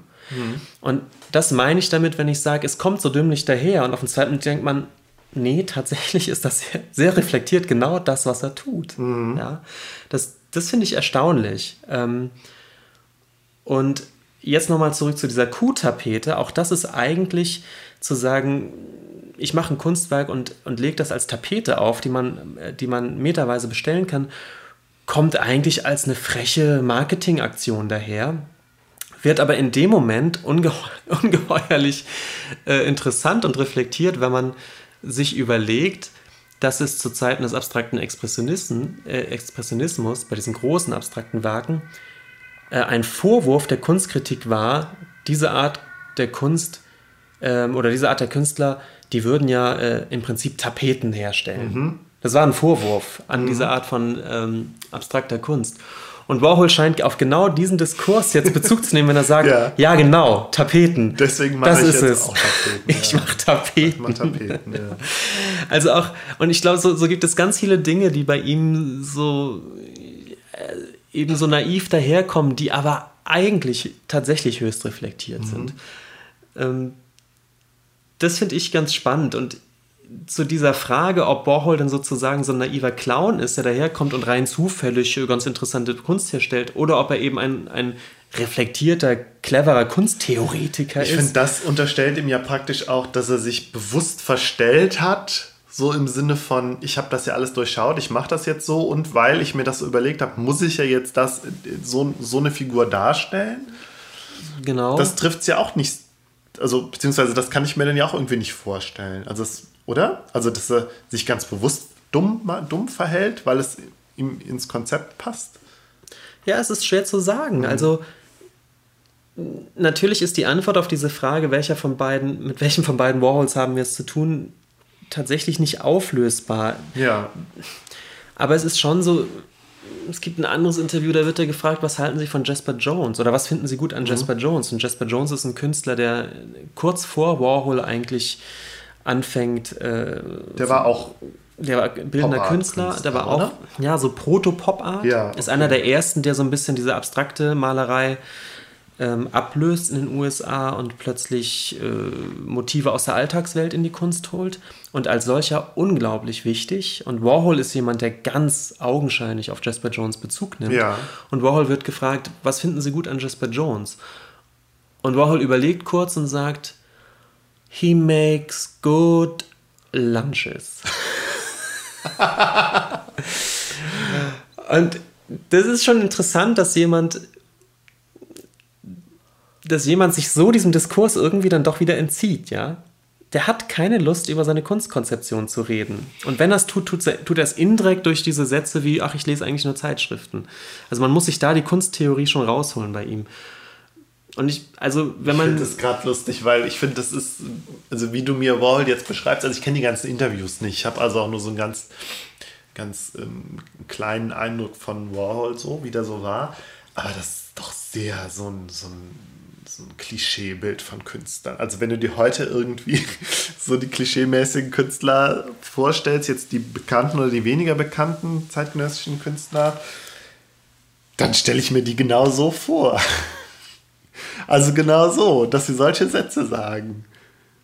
Wo ja, aber ich glaube, man muss, genau, man muss genau gucken, wo das herkommt. Ja, das kommt daher. Und ich glaube, ein Künstler zum, zum Anfang des 20. Jahrhunderts ähm, funktioniert anders. Also das ja. geht dann hin bis, bis zu den Bauhäuslern, die alle wirklich Kunsttheoretiker und Kunstlehrer waren, ja. ja? Ähm, die, die, die wirklich äh, Kurse sozusagen sich erdacht haben für, für kommende äh, Künstlergenerationen oder so, was sie sehr genau wussten, was Kunst ist tun soll, gefälligst ja. und wie Kunst funktioniert und die über die Wirkmechanismen von Kunst reflektiert haben und so. Das war wirklich noch kurz vor dem, oder noch im Zweiten Weltkrieg, ja, das Bauhaus ist im Zweiten Weltkrieg dann geschlossen worden. In den 50ern haben wir, oder in den 40ern haben wir dann die abstrakten Expressionisten, ja. die auch gerne mal zu Manifesten und Künstlerbriefen neigen. Ja. Und dann taucht Warhol auf und liest nur noch Zeitschriften, ja. Also das ist, vielleicht hat er da eben so ein bestimmtes Künstlerbild auch mitgeprägt. Und was ich eben schön finde, ist, dass diese, dass, dass diese Figur Andy Warhol eben untrennbar mit seiner Kunstproduktion äh, einhergeht. Ja. Das ist, ist, völlig verbunden. Also er macht Pop-Art und er stellt eben auch eine Art Pop-Artist vor. Ja? ja. Und das ist, glaube ich, etwas, was ähm, was heute in, in Personen wie Jonathan Mese auftaucht, um ja. das nochmal so ein bisschen Jonathan zu Jonathan Mese, stimmt, genau. Das, das, vielleicht habe ich auch die ganze Zeit so an den gedacht, weil der tritt ja auch, also den kann man ja auch so wahrnehmen als durchgeknallte Künstlerpersönlichkeit. Ja. Vielleicht war es genau, genau Mese an den, also nicht nur Mese, aber unter anderem Mese, der das so verkörpert. Richtig. Also Als ein verrückter Typ, der, ich, wir erinnern uns beide an dieses eine Interview mit ihm, wo er dann das Sein und Zeit von Heidegger aus dem Regal, also er hat ganz viele Bücher in seinem Regal, dann zieht er das raus und hält das so an seine Wand, glaube ich, und streicht so drüber und so. Und Mhm. ja, das ist sein Verhältnis zu Heidegger. Und dann stellt das wieder zurück. ja, also über Mese. Also im Sinne von, ich muss das nicht lesen, ich brauche das nicht, man braucht das auch nicht lesen, aber mal so Ich glaube ja, wir sprechen nochmal über Jonathan Mese. Das fände ich gut, ja. Weil das ein interessantes Thema ist. Also nur für die, die den Namen noch gar nicht gehört haben, ist ein, ein recht junger, bildender Künstler, lebt in Berlin, hat die letzten Jahre auch eine ziemlich steile Karriere hinter sich lange gebracht. Haare, Bart und immer einen schwarzen Adidas. Alias Jogginganzug, Jogginganzug an. zumindest früher immer. Jedenfalls so ein typisches Enfant terrible, der Ja. auch gerne seltsame und patzige Interviewantworten gibt, der augenscheinlich ein ziemlich durchgeknallter Typ ist, was er aber auch, glaube ich, kultiviert. Der in seiner sehr. Kunst halt auch immer so mit der Nazi-Vergangenheit spielt, zumindest da so diese, diese, diese ähm, Ästhetik auf jeden Fall irgendwie verwurstet und so. Aber ja. Und der sich eben auch gerne extrem naiv gibt. So als so ein Ja. bisschen Spielkind, äh, der dann da diese großen Gemälde macht. Er hat, macht so installative Kunst zum Teil, die fast ein bisschen müllig aussieht, wo er dann so Räume einrichtet, die eben. ja, also ich finde die Kunst furchtbar. Seine Skulpturen finde ich furchtbar. Und ich kenne zumindest eine sehr gute Freundin, die auch Kunstgeschichte studiert Ja. hat, die Mese hasst. Ja, zwar nicht, weil die Kunst besonders hässlich wäre oder so, sondern einfach, weil diese Person ähm, einfach nicht geht. Ja. Und das, das finde ich interessant, äh, weil Mese das natürlich irgendwie provoziert. Aber wie gesagt, vielleicht reden wir über Mese nochmal Mhm. noch mal ein bisschen eingehender. Ich wollte bloß sagen, dass, dass diese Idee, dass, dass ein Künstler äh, auch so eine Art Rolle verkörpert und dass das eben gar nicht ganz klar wird, ist das eine Rolle, die er bewusst spielt, weil es eben Teil seiner Kunst ist, oder ist der so und macht, Ja, macht so ja, komische ja. Kunst, weil er eben so drauf ist, dass das etwas ist, was Warhol, glaube ich, vielleicht nicht als allererster einführt, aber jetzt so für die, für die jetzige Zeit zumindest einmal komplett durchspielt. Und ich sehe da übrigens auch eine, eine Nähe zu, äh, zu Joseph Beuys, über den wir sicherlich auch nochmal sprechen ja, finde ich gut. Was auf den ersten Blick gar nicht so ganz klar ist, weil Beuys Kunst eine sehr, sehr, sehr andere ist. Aber interessant ist, dass Joseph Beuys und Andy Warhol sich gut leiden konnten. Die kannten sich persönlich, die haben zusammen Finde ich ausgestellt. auch witzig, ja. Und weil es ich gibt finde, da die Kunst ist ja wirklich total anders. Und die Typen sind auch einfach. völlig Beuys Also- als der Existenzialist, ja, der Ja. über die Zukunft der Menschheit eigentlich reflektiert in, in seiner Kunst, also nicht mehr und nicht weniger. Ja, und der ist ja auch so erdenschwer und das ist alles so. Und der, der Warhol als, als irgendwie Liebhaber der Oberfläche. Absolut. Mhm. Also vom, vom, vom Kunstkonzept kaum konträrer zu Ja. denken. Beuys übrigens auch als, als ein sehr belesener Künstler, Ja. der, der, äh, der eigentlich die ganze, die, ganze Kult- die ganze Kulturgeschichte der letzten 100 Jahre aufgesogen hat, äh, angeblich. Jedenfalls äh, künstlerisch völlig konträr, aber ich glaube, die hatten einen guten Draht zueinander deswegen, weil sie beide ähm, diese Idee, dass der Künstler selbst Teil seiner Kunst ist, äh, verinnerlicht haben. Ich glaube, da waren die sich total einig. Und ich glaube, da hatte Beuys auch höchsten Respekt vor Warhol, dass da jemand ist, der keinen Unterschied zwischen seiner Kunstproduktion und seiner eigenen seines, seiner eigenen Existenz eigentlich hat. Der sagt, ich, ich bin Teil meiner Kunst. Und Ja. ihr werdet mich auch nie außerhalb meiner Kunst erleben. Also es gibt keinen Warhol, der die Perücke abends absetzt und sagt, so, und jetzt lese ich eben doch mal Tolstoi. Diesen Moment gibt es nicht und bei Beuys umgekehrt gibt es das nicht, dass Beuys seinen Hut absetzt und sagt, so, jetzt gehe ich doch mal ins Kino und gucke mir einen Marilyn Monroe-Film Ja. an und, und, und gacker mich dazu schäbig. Den, den Beuys gibt es eben auch nicht. Ja, wir reden, auf, also über Mese reden wir auf jeden Fall mal und auch gerne über Beuys und dann können wir das Thema ja noch weiter m, ähm, verfolgen. Also gerade diese Frage, weil die treibt, also immer wenn ich da so drüber nachgedacht, wir haben uns ja schon oft drüber unterhalten, habe ich mir auch genau diese Frage gestellt. Also was ich mir halt auch vorstellen kann, ist, dass es auch sehr viel damit zusammenhängt, dass ja auch irgendwie die Massenmedien so aufgekommen sind und die Künstler halt auch mehr im Mittelpunkt standen, dadurch, dass sie interviewt wurden und im, im, im Fernsehen waren und weiß ich nicht, in den Zeitungen. Also dass einfach auch viel mehr, dass die Künstlerpersönlichkeit auch einfach viel mehr in, in, in, in die öffentliche Aufmerksamkeit gerückt ist. Vielleicht. Komm, also können wir ja beim nächsten Mal Man, ja, nachdenken. da könnte man viel drüber lesen und ähm, ich glaube letztendlich, äh, der Renaissance-Künstler hat auch schon ein gewisses Image erzeugt, Ja. er da am Hofe als Hofkünstler tätig Ja, war. Das ist, okay. glaube ich, ein unglaublich langes Kapitel. Und ich wollte zumindest aber über einen Teil dieses Kapitels mit Warhol Ja. kurz mal sprechen. Okay. Ich hoffe, ich habe dich jetzt nicht abgewirkt. Ich habe so ein bisschen auf die Zeit geguckt.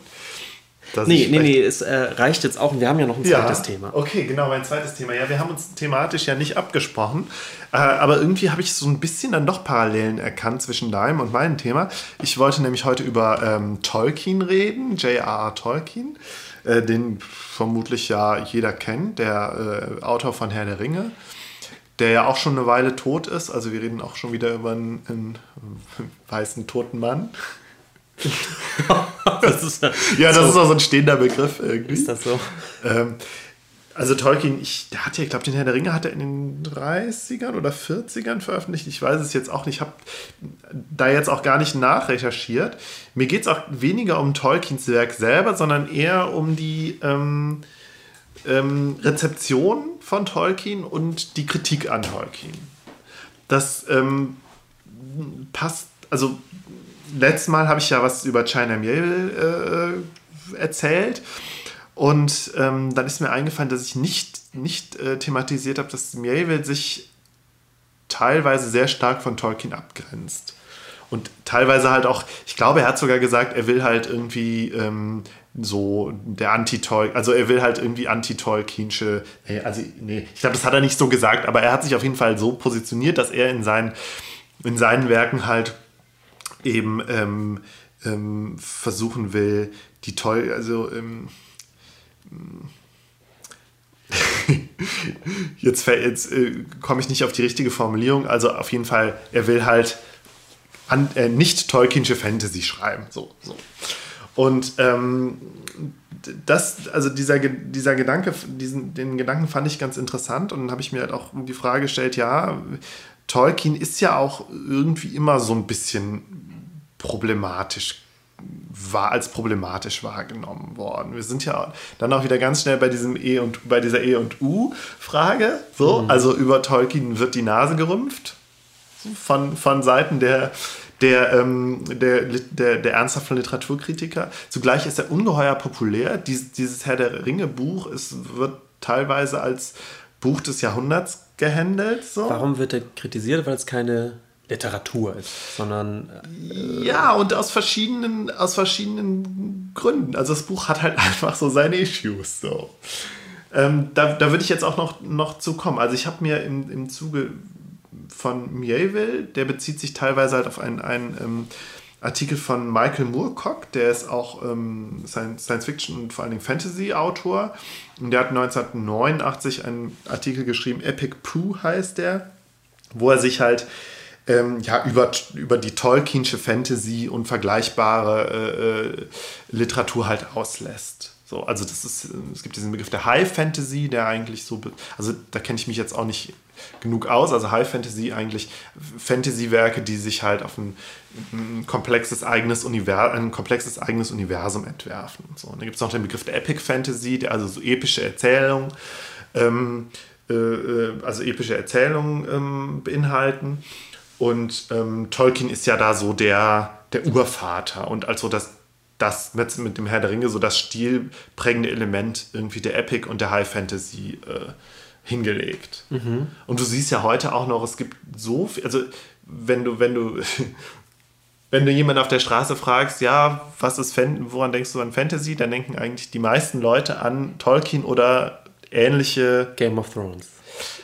Heutzutage vielleicht Game of Thrones, obwohl ich finde, Game of Thrones ist ja auch schon wieder ein, ein, ein Kommentar zu Tolkien und versucht eben Tolkien zu überwinden. Aber da können wir ja vielleicht nachher nochmal drüber sprechen. Also ich, Tolkien hat halt einfach da so, ist so ein Platzhirsch und hat so viel, ähm, also hat das Fantasy-Genre eigentlich geprägt. Aber kann man sagen, ist, oder kann man das überhaupt recherchieren? Ist er der Erste, der sozusagen eine eigene, komplette Welt entwickelt, die eine eigene, nicht- nee, nee, eine eigene Geschichte hat? Aber er ist halt schon der, der das halt am ausführlichsten und vielleicht auch am besten oder am, ja, am komplettesten und am durchdachtesten gemacht hat. Ich glaube, das kann man schon sagen. Mhm. So. Und ähm, also er steht schon auch irgendwie in der Tradition, da habe ich mich jetzt auch nicht näher mit auseinandergesetzt. Es gibt auf jeden Fall auch Autoren, die vorher schon Fantasy-Werke veröffentlicht haben. Nur Tolkien war halt so, so dermaßen stilprägend für diese Epic mm. und High Fantasy.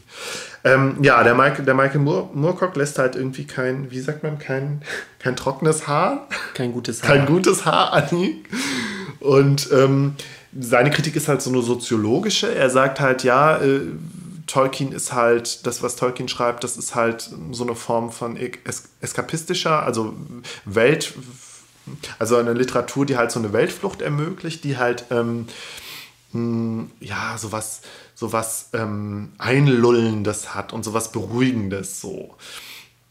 Und eben nicht, nicht zu einer Auseinandersetzung eben mit der Welt und den Ambiguitäten und Problemen der Welt einlädt, sondern eher ähm, ja,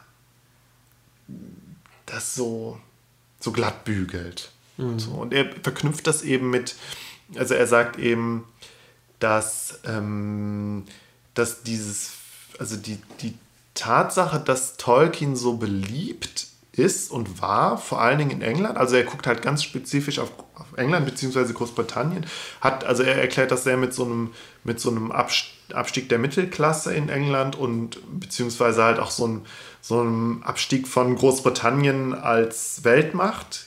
So erklärt mhm. er, dass da halt irgendwie die Leute, beziehungsweise halt vor allen Dingen die, die Mittelschicht so ein Bedürfnis hatte, sich irgendwie ähm, so dem, dem, der Sentimentalität und der Nostalgie irgendwie so der guten alten Zeit zuzuwenden und so und eben ähm, ja, dann halt auch im, im, bezieht er sich eben auf die Schilderung des Auenlandes und der kleinbürgerlichen Hobbits letztlich mit ihren kleinbürgerlichen Tugenden und ihrer beschränkten Weltsicht. Rauchen und Tee trinken. Aber alles ist halt so gemütlich und alles ist halt mhm. auch so mhm. gut und so, so, so ruhig und beschaulich. Ich glaube, das trifft es vielleicht ganz. Mhm. Zugleich unterstellt er dem aber auch schon, also er spricht dann von Neophobie und Xenophobie, also eine, eine Angst und eine Ablehnung von, von dem Fremden und dem Neuen und ein Urkonservatismus, der da halt drin steckt. So ein re letztlich reaktionärer Geist, der dem Ganzen durchweht.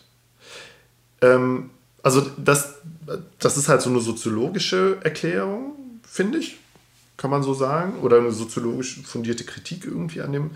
Also es ist jetzt auch kein wissenschaftlicher Artikel, den er schreibt, es ist eher eine Polemik. Und er bezieht sich auch auf ähnliche Bücher, die jetzt nicht so High Fantasy sind, aber ähm, zum Beispiel auch auf, den, auf Winnie the Pooh, also Pooh der Bär. Daher auch so ein bisschen der Bezug zu dem Titel und ähm, auf ähm, C.S. Lewis mit, mit seinen Narnia-Chroniken, den ich ja noch, also den ich ja wirklich schlimm finde, wo das, glaube ich, noch deutlicher wird. Mhm. Aber auch auf so Richard Adams mit ähm, Watership Down unten am Fluss, wo halt auch diese, diese kleinen, dieses nette, kleine, beschauliche Leben irgendwie so hochgehalten wird.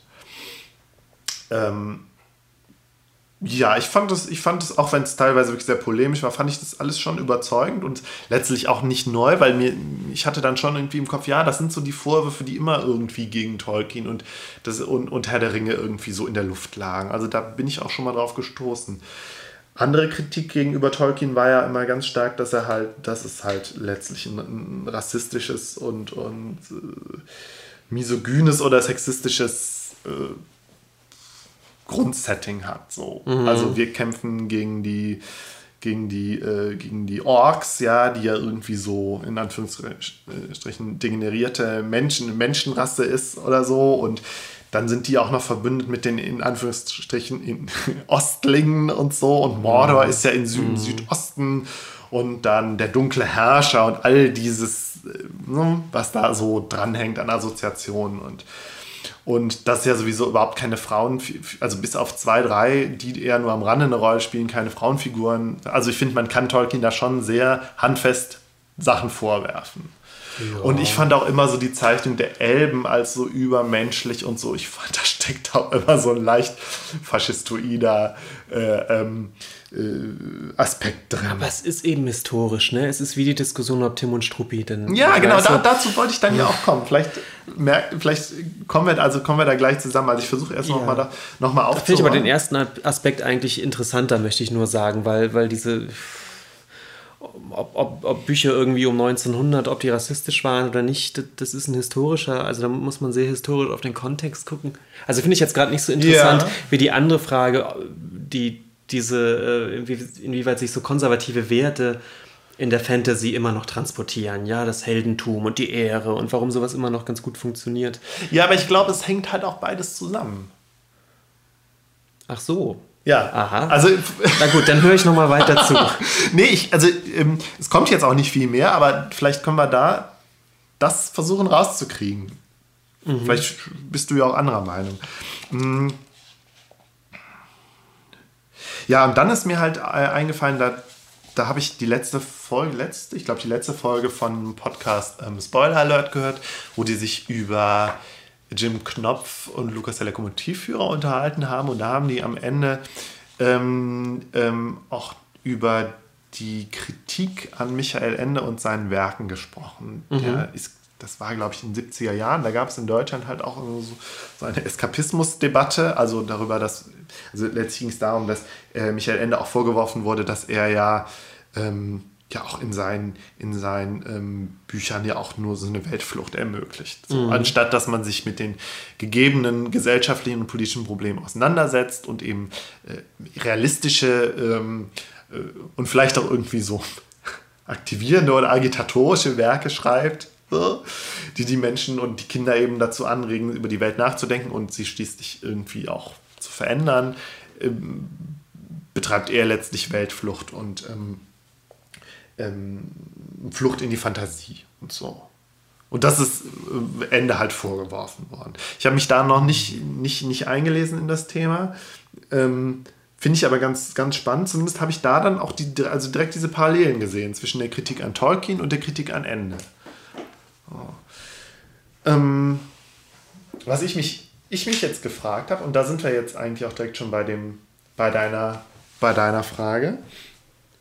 Wie habe ich selber Tolkien gelesen und wie, also welche Rolle spielt jetzt in meiner eigenen Rezeption und meiner eigenen Begeisterung auch für Fantasy, die ich ja durchaus äh, an einigen Punkten doch ziemlich stark ha habe. Welche Rolle spielt das alles? Also das Wissen darum, dass das vielleicht alles teilweise problematisch ist. So, welche Rolle spielt das irgendwie in meiner eigenen Rezeption, in meinem eigenen ähm, Fantum und so. Und ähm, inwieweit spielt auch ähm, diese Beobachtung, die wir ja beide schon hatten, ähm, eine Rolle, dass Fantasy als Genre ja so polarisiert. Also im Sinne von, viele Leute mögen Fantasy oder sie hassen es. Also ein gemeinsamer Freund von uns, haben wir uns vorhin schon drüber unterhalten, der sagt ja immer, eine Fantasy kann ja nichts mit anfangen, weil das ist ja immer nur irgendwie Elfen, die über Zaubersteine springen und das fände er ganz furchtbar. Ich, ich finde das Zitat so gut. Das ist so super, ja, aber es trifft es so und immer wenn ich, wenn ich Leute frage, ob sie Game of Thrones mögen, dann entweder ja, total toll oder ja, nee, kann ich ja nichts mit anfangen. Nee, ist ja Fantasy. Also ich glaube, du bist tatsächlich der Einzige, der, der nicht so abge... also der jetzt auch kein Fan ist von Game of Thrones, aber auch nicht so dermaßen krass das abgelehnt abgelehnt hat. Game of Thrones kann ich nichts mit anfangen, aber ja. irgendwie aus, ich weiß nicht warum, aber Fantasy generell bin ich gar nicht abgeneigt. Nee, eben. Fan also ich glaube, du bist da, also aber bei mir ist so oft diese, diese polarisierende Haltung gegenüber Fantasy ist mir tatsächlich schon sehr häufig untergekommen. Vielleicht ist es auch nur Zufall. Ich dachte eigentlich, ist es immer so, dass Männer das mögen und Frauen nicht. Pada! Nein, das stimmt. Nee, das ist ja, ich weiß, nee, das, das ist ja auch totaler Quatsch. Ich glaube, ich meine das Klischee ist ja auch zum Beispiel, ja, Science Fiction ist, glaube ich, auch nochmal was anderes. Aber das irgendwie Klischee, ja, der, ähm, der Fantasy-Schmöker Fantasy verschlingenden Frau ist ja auch, also ist ja auch irgendwie, geistert ja auch irgendwie so durch die Köpfe. Ja, oder? ja, natürlich. Ich frage mich gerade, ähm, um gemein zu sein, gilt das nicht aber für ganz viele Genres. Also was ist dann mit Horrorfilmen? Es gibt Horrorfans, es gibt Leute, die völlig aussteigen, sobald ein verlassenes Haus mit, mit Kindergeistern drin rumspukt, ja. Okay. Ich zum Beispiel kann mit Horrorfilmen nichts anfangen. Ja gut, vielleicht hast du was mich da tatsächlich mit, auch schon erwischt. Was ist mit romantischen selber, Komödien? Weil ja? ich selber kein Horrorfan bin und das selber nicht gucke, habe ich da vielleicht tatsächlich gar nicht drauf geachtet. Ja, aber vermutlich hast du, hast du recht. Oder der klassische Actionfilm mit dem ja. Helden, der alle abballert. Da gibt's, es gibt Leute, die gucken kaum was anderes und es gibt Leute, die sofort abschalten. Also dann, das wollte ich bloß noch mal so ein bisschen Ja, nee, vielleicht hast du auch schon recht. Vielleicht hat, hat sich das Thema damit, also vielleicht hat sich die Frage auch schon erledigt damit. Ähm, ja, kann sein, dass es einfach wirklich ein Wahrnehmungsfehler ist von mir. Nur weil ich selber halt Fantasy interessant finde, aber auch eben nicht, nicht unkritisch. Oder halt selber ein ambivalentes Verhältnis zu Fantasy habe, finde ich es halt interessant, dass Leute da teilweise so krass eindeutig drauf reagieren. Mhm. Also ich würde, das ist ja auch gar keine Einschränkung. Ich glaube nicht, dass Fantasy nun ein, ein besonders polarisierendes Genre im Gegensatz zu anderen Genres ist. Ich glaube, letztendlich gibt es viele Genres, die, die polarisieren.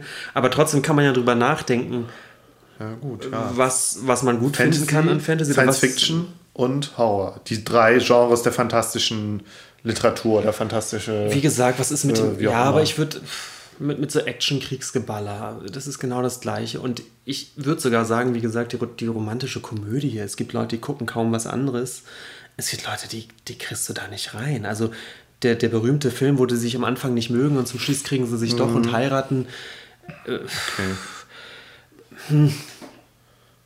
Okay, gut. Also ich finde, wir haben die Frage jetzt eigentlich relativ, also du hast mich da relativ äh, überzeugt mit, dass das dass da vielleicht die Frage gar nicht so interessant ist. Aber man kann ja trotzdem darüber mhm. diskutieren, was jetzt eben gut gefunden werden kann oder was sind die Kritikpunkte an Fantasy und was, was ist nun. Genau, das wird dran gemocht, wenn man es. Diskut und, und wie, wie auch, wie, wie ich jetzt oder wie man als Leser so damit umgeht, dass es da ein Genre gibt, das man mag, aber das halt auch irgendwie problematisch ist. So. Also wie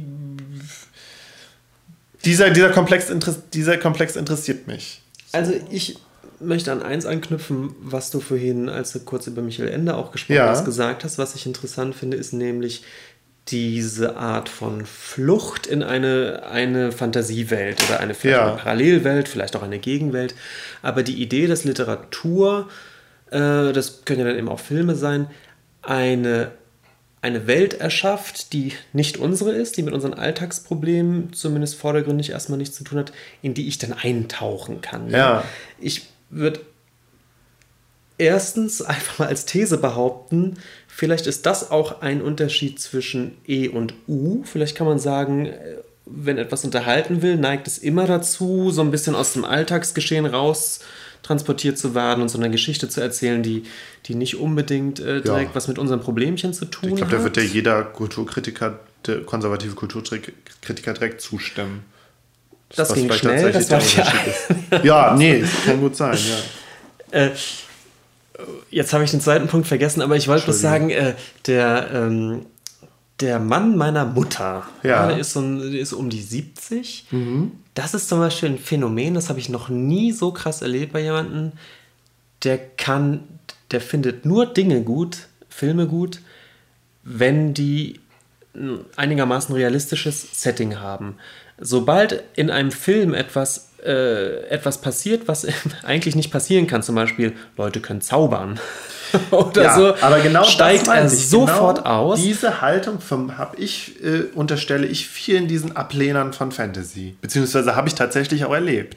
Sobald irgendwas fantastisch ist, können sie damit nichts mehr anfangen. Aber das ist interessant, weil ich wiederum behaupten würde, man könnte ja sagen, das ist die ureigenste Aufgabe der Literatur sozusagen. Aufgabe Etwas weiß ich nicht, aber vielleicht ja, gut, ist die ureigenste Möglichkeit Literatur.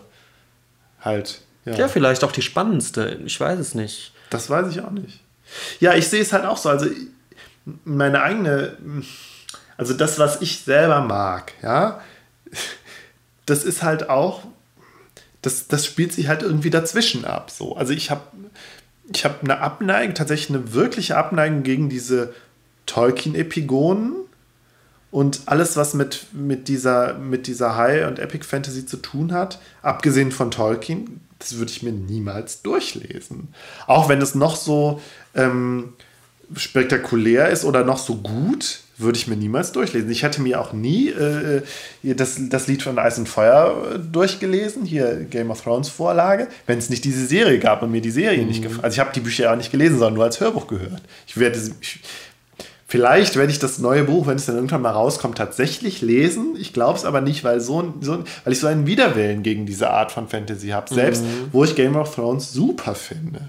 Also interessanterweise, also ich habe, also ich merke an mir selbst, dass ich da, dass ich einerseits ja diesen Widerwillen habe, aber vielleicht liegt es auch eben nur daran, also eben nicht, nicht daran, dass ich grundsätzlich was gegen Fantasy habe, sondern gegen diese Art von Fantasy. Mhm. Und das, also, also das, das finde ich, also diese Selbstbeobachtung fand ich interessant. Und woran liegt es, dass ich gegen diese, diese spezielle Art von Fantasy tatsächlich was habe und die nicht darüber auch die Nase rümpfe? Und liegt das vielleicht tatsächlich an, diesen, an diesem letztlich so konservativen, reaktionären oder eskapistischen Gehalt von Tolkien und, und um, ähm, seinen Epigonen? Das frage ich mich halt. Ich weiß es vielleicht, Ich glaube schon. Vielleicht ist es dann auch einfach immer das Gleiche, ja? Ja. Oder? Also vielleicht also, ist es auch wirklich nur, weil es immer das Gleiche ist und ich immer denke, ja gut, Tolkien fand ich damals als Jugendlicher super und alles, was danach kam, ist halt nicht so gut wie Tolkien. Vielleicht ist das auch die, die Erklärung, weswegen ich High Fantasy nicht lese. Also ich habe das Gefühl, du, du bist jemand, der gerne Literatur liest, äh, was in Richtung Science Fiction dann häufig geht, wo es einen interessanten neuen äh, Gedanken gibt. Irgendeine Idee, eine Grundprämisse, ja, auf die was ja. aufgebaut was mich wird. überrascht. Da haben wir, haben wir bei der letzten Folge auch genau, drüber ja. gesprochen. Da muss man sagen, ist zumindest die Art von, von Fantasy-Büchern, die dir, glaube ich, gerade vorschwebt, ja doch die die Wiederkehr des immer Gleichen. Ja, es sind, ist es das. sind spannende, oder es, wenn sie gut sind, sind sie, sind sie spannend erzählt und haben vielleicht so einen Sog der Handlung. Man will dann schon wissen, wie es weitergeht oder so. Aber dass es eben eine, eine neue, interessante Grundprämisse hat, wo man sagt, ah, das ist ja interessant, mal gucken, was daraus jetzt wird, hm, findet in dem Genre ja wahrscheinlich eh eher weniger statt ja. oder genauso wenig wie bei dem normalen Actiongeballer. Ja, und dann kommt dann aber so jemand wie der Melville und ich glaube, der hat, der, der hat sich halt über ähnliche Gedanken, äh, über ähnliche Dinge Gedanken gemacht. Und ich glaube, Melville ist ein großer Fan von, von, ähm, von Fantasy an sich und vielleicht jetzt nicht unbedingt von Tolkien, obwohl er sich, also er hat sich ja nicht nur negativ über Tolkien geäußert, sondern später dann auch nochmal gesagt, ja, das und das hat Tolkien ganz großartig gemacht und das finde ich ganz toll. Und ich glaube, er versucht tatsächlich auch diesen Spagat zwischen ähm, seiner eigenen nerdigen Begeisterung für irgendwie die fantastischen Monster ähm, und aber dem Vermeiden von, von reaktionären Geschichten.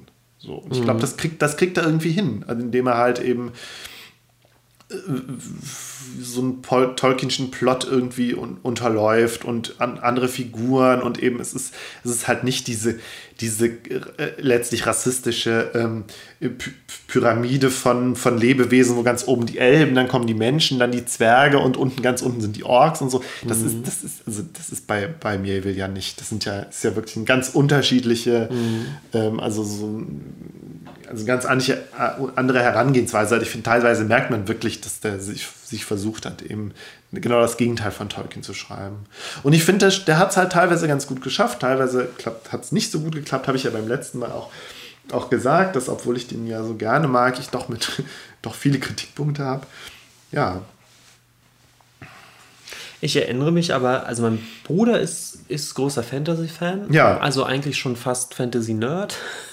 Der hat ein Schwert an der Wand hängen. Ja. Ich erzähle das immer gerne. Ja, und er trinkt doch auch, hat er nicht auch ein Trinkhorn? Er hat auch ein Trinkhorn. ja und hat diese schrecklichen Fantasy-Kalender, Bildkalender hängen, die so eine Motorradtank-Ästhetik haben ja. mit so Amazonenfrauen und das ist schon alles relativ schrecklich. Ja gut, aber das ist natürlich auch so eine Sache. Ich meine, vielleicht, ne, dann sind wir dann irgendwie wieder bei, bei, bei der sozialen Distinktion. Ja, wir rümpfen die Nase darüber, weil wir irgendwie vielleicht ein, ein ja, das ist ein anderes Selbst eine Geschmackssache. Ja. Was ich aber eigentlich erzählen ja, wollte, ja, okay. dass ich mich daran erinnere, als, als junger Jugendlicher oder, oder Kind, jedenfalls als ich angefangen habe zu lesen, habe ich viele Fantasy-Bücher von meinem Bruder sozusagen ja. aufgelesen. Und ich fand das immer spannend. Also das, was ich meinte, wenn die gut geschrieben sind, haben die ja schon so, gerade weil sie dann sehr episch sind, das sind dicke Schwarten, man ist irgendwann da in dieser Welt drin, oh. das, das, das, sind, das sind dann schon tolle Geschichten, so, ja. sind toll geschrieben. Witzigerweise trotz dieses durch und durch positiven äh, Leseerlebnisses bin ich überhaupt kein Fantasy-Fan geworden. Hm. Ich, mich interessiert es auch überhaupt nicht mehr, schließe aber überhaupt nicht aus, dass es dann immer mal wieder ein Buch oder Film gibt, was mich durchaus begeistern könnte. Ich werde es bloß nicht erfahren, weil ich glaube ich so einen 1000 Seiten Wälzer äh, wahrscheinlich nicht mehr anrühren werde von, aus, aus dem Genre. Und ich frage mich so ein bisschen, warum eigentlich. Aber ich fand die damals eigentlich immer ganz gut. Hm. Ja, ich meine, ich, ich höre mir alle neuen Terry Pratchett Bücher als Hörbuch an, würde sie aber auch nicht unbedingt lesen. Alle Harry Potter Bücher habe ich gelesen und auch nochmal als Hörbuch gehört und fand es immer ganz toll. Aber es war vielleicht auch so eine bestimmte Wahrnehmungsweise, die ich da hatte, die die ich vielleicht selber auch irgendwie sehr genossen habe, aber dann irgendwie dann doch nicht so ganz ernst genommen habe.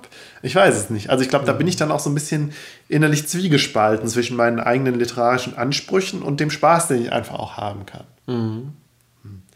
Aber wir hatten, wir hatten ja noch am Anfang noch so, so einen anderen Punkt, wo ich, ich habe ja, also ich wollte ja schon ein bisschen darauf hinaus, dass ich glaube, dass schon ein Zusammenhang besteht zwischen dem, ähm, zwischen diesem konservativen Gehalt, den so ein Tolkien hat und so ein Herr der Ringe hat, und dem Bedürfnis, den, äh, den er dann auch stillt, irgendwie, einem gesellschaftlichen Bedürfnis, mm, mm. und dem ähm, inhärenten Rassismus und Sexismus.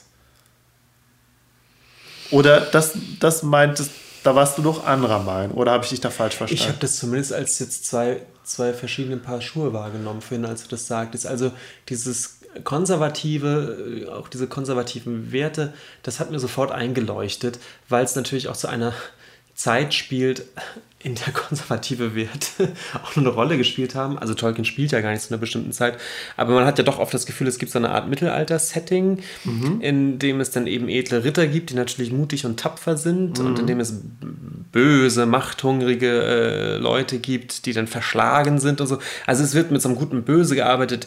Es, es gibt eben diese Werte wie Tapferkeit noch, also allein schon das Wort Tapferkeit, ja. ist, das kannst du heute ja nicht ernst gemeint bringen, ja. Ähm, die Art von von konservativen Werten eine Rolle spielt, das hat mir sofort eingeleuchtet, obwohl ich, darauf wollte ich eigentlich hinaus, mir nicht ganz sicher bin, ob das nicht in einer nur geringfügig transformierten Art und Weise eben in so Kriegs- oder Actionfilmen nicht immer noch so ist. Der Held, der, der, der, der ja. Mutter und Kind rettet und, und dann um sich ballert und unter, unter Einsatz seiner eigenes, seines eigenen Lebens dafür eine größere Idee stirbt oder so das hast du natürlich auch in jedem Schwarzenegger-Film noch irgendwie. Ne? Sicher, ja, ja. Mhm. Das war so ein Punkt, den ich nur kurz erwähnen wollte, weil ich zuerst dachte, ja, das ist typisch Fantasy, da geht es immer um die Ehre und um den Helden, wo ich dachte, ja Gott, ich meine, ist das denn in, in, in The Fast and the Furious oder irgendwas? ist es denn da viel anders?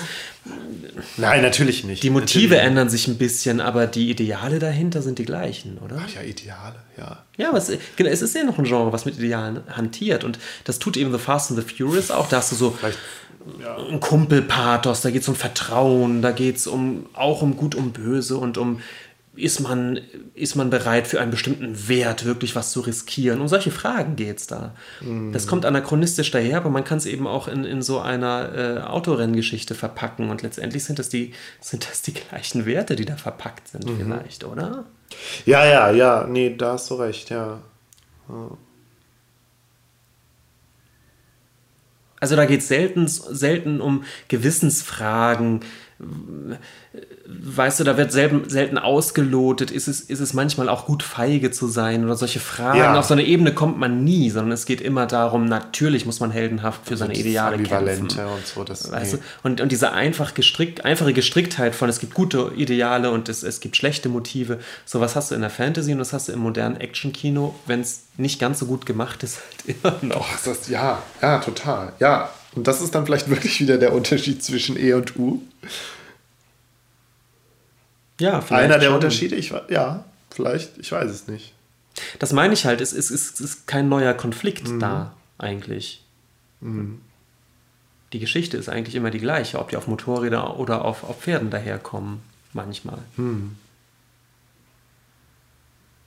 Also das meine ich halt, deswegen wundert es mich eigentlich nicht, dass du als jemand, der, der interessiert ist an so, an so neuen, Ja. neuen Problemen oder neuen Denkweisen in Büchern, letztendlich wahrscheinlich weder The Fast and the Furious noch epische Fantasy liest. Vielleicht, ja. Ja,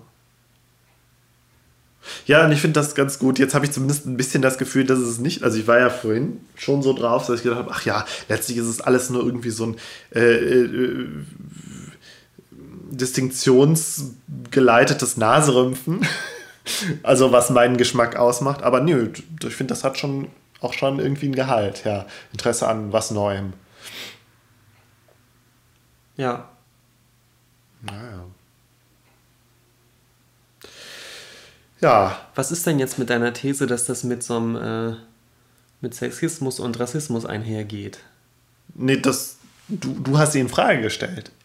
Soll ich ihn noch erläutern? Ja, Nee, ich finde, da ist gar nicht so viel zu erläutern, weil wenn du sagst, irgendwie, es ist ähm, ein konservatives, also konservative Werte, da liegt Rassismus und Sexismus ja nun mal nicht fern, grundsätzlich.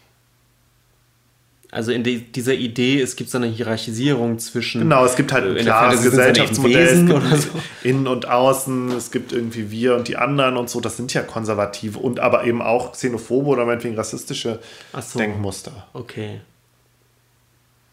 Hm. Ja. Dann stimme ich dem jetzt auch doch zu. Aber Dann haben, wir ein, dann haben wir doch noch ein versöhnliches Ende. Und rein zufällig sehe ich auch gerade, dass wir zeitmäßig ziemlich genau bei der Länge der letzten Folge Ja, doch schon wunderbar. rauskommen. Wie viel ist das jetzt? Aufwand. Anderthalb Stunden oder? Nee, was denn da? Äh, ja, knapp eineinhalb Stunden. Gut. Ja, ist doch wunderbar. Dann können wir jetzt Schluss machen. Gut. Gut, alles klar. Bis zum nächsten Mal. Bis zum nächsten Mal. Tschüss. Tschüss.